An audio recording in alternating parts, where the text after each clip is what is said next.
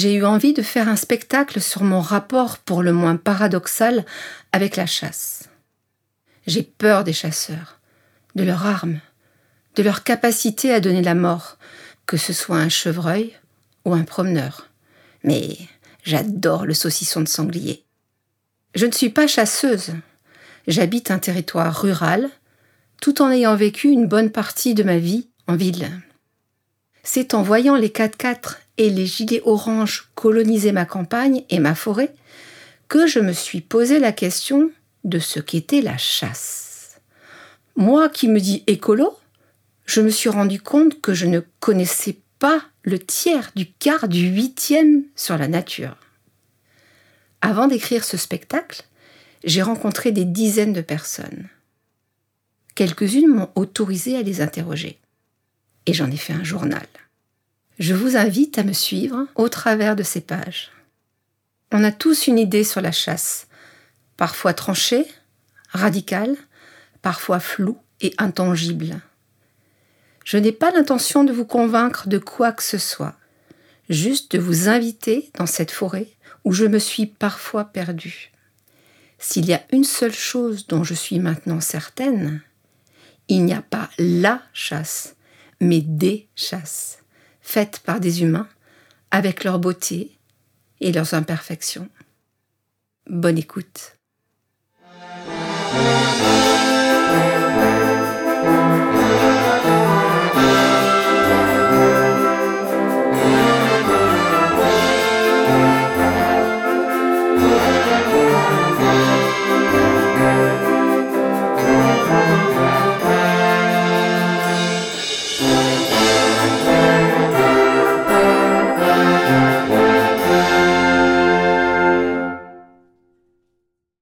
Bernard Hensch.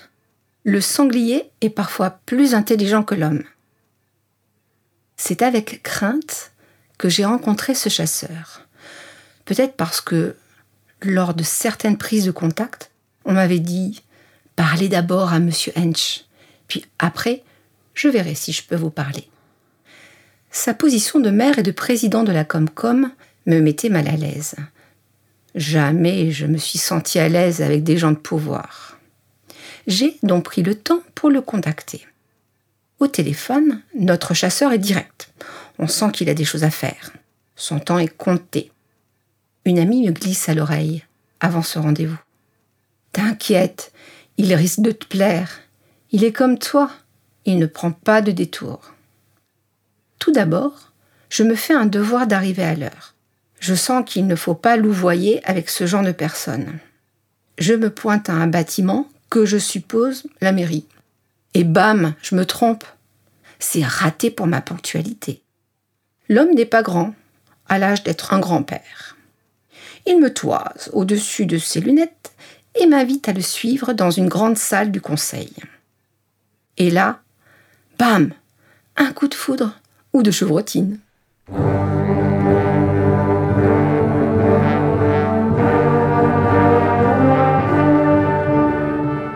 Répondu à mes questions sur la place de la chasse dans le budget d'une commune, sur l'obligation des municipalités de mettre à disposition des lots de chasse, du rôle de diplomate que le maire doit jouer entre les chasseurs, les agriculteurs et les administrés.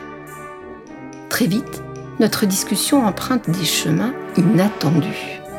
Il me parle de son attachement à son lot de chasse l'endroit où il chassait avec son père, l'endroit où il chasse avec ses neveux. Il décrit son plaisir d'aller à l'affût, tôt le matin ou en fin de journée, juste pour observer, juste pour regarder, parfois sans fusil, juste pour voir, pour les voir. Vous savez, les sangliers sont fascinants. Parfois, je les trouve plus humains que mes congénères. Si une lait meurt, ce petits sont repris par une autre. Il y a une solidarité, un esprit de meute. Je suis chasseur, et dans la chasse, il y a la notion de mise à mort. Mais la chasse m'a mis en contact avec la nature. La chasse, c'est d'abord regarder, être patient, ne pas vouloir aller vite. Chasser ne signifie pas tuer, c'est attendre. Attendre que ce soit la bonne bête, pas trop petite, pas une femelle en train de porter ou d'allaiter. Attendre que l'animal soit au bon endroit, qu'il ne soit pas caché, que la balistique puisse être sans problème, que l'on soit sûr de tuer du premier coup. Alors, je lui demande s'il a déjà mal chassé. Oui, quelquefois, ça arrive. On n'est pas fier. On se dit qu'on aurait dû ne pas tirer. Je lui demande son plus beau souvenir de chasse. C'est lors d'un affût, l'hiver, près d'un bras du Rhin qui avait débordé. Je voyais une belle lait dans l'eau. Je l'ai regardée longtemps, elle était disponible. La balle se serait logée à l'endroit fatal, dans le cou. La mort aurait été instantanée. Elle était là, l'arme était prête, tout était réuni. Je ne sais pas pourquoi, je n'ai pas tiré. Je l'ai regardée. Quelques jours après, je l'ai recroisée, la lait. Elle avait si petit. Elle s'était mise dans l'eau pour se soulager. J'ai toujours eu de la fierté de ne pas avoir eu la précipitation de tirer. Je sens que l'homme devant moi a la tranquillité de celui qui n'a rien à se prouver. J'ai autour de moi l'image d'hommes virilistes, des hommes qui veulent montrer leur force, leur puissance, des colonisateurs autant dans leur vie intime que dans leur vie professionnelle, et pourquoi pas avec la nature. Et quand je vois le président de la Fédération nationale des chasseurs, c'est un peu ce que je ressens.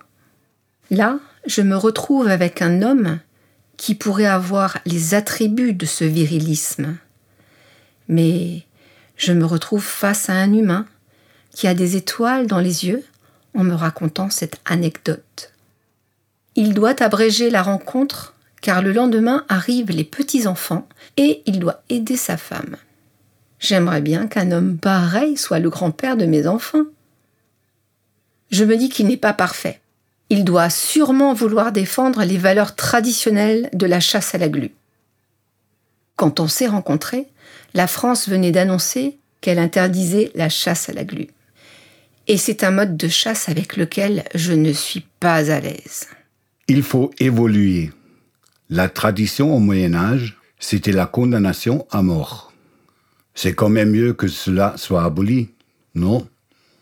Il y a des traditions qu'il faut oublier, vous ne croyez pas?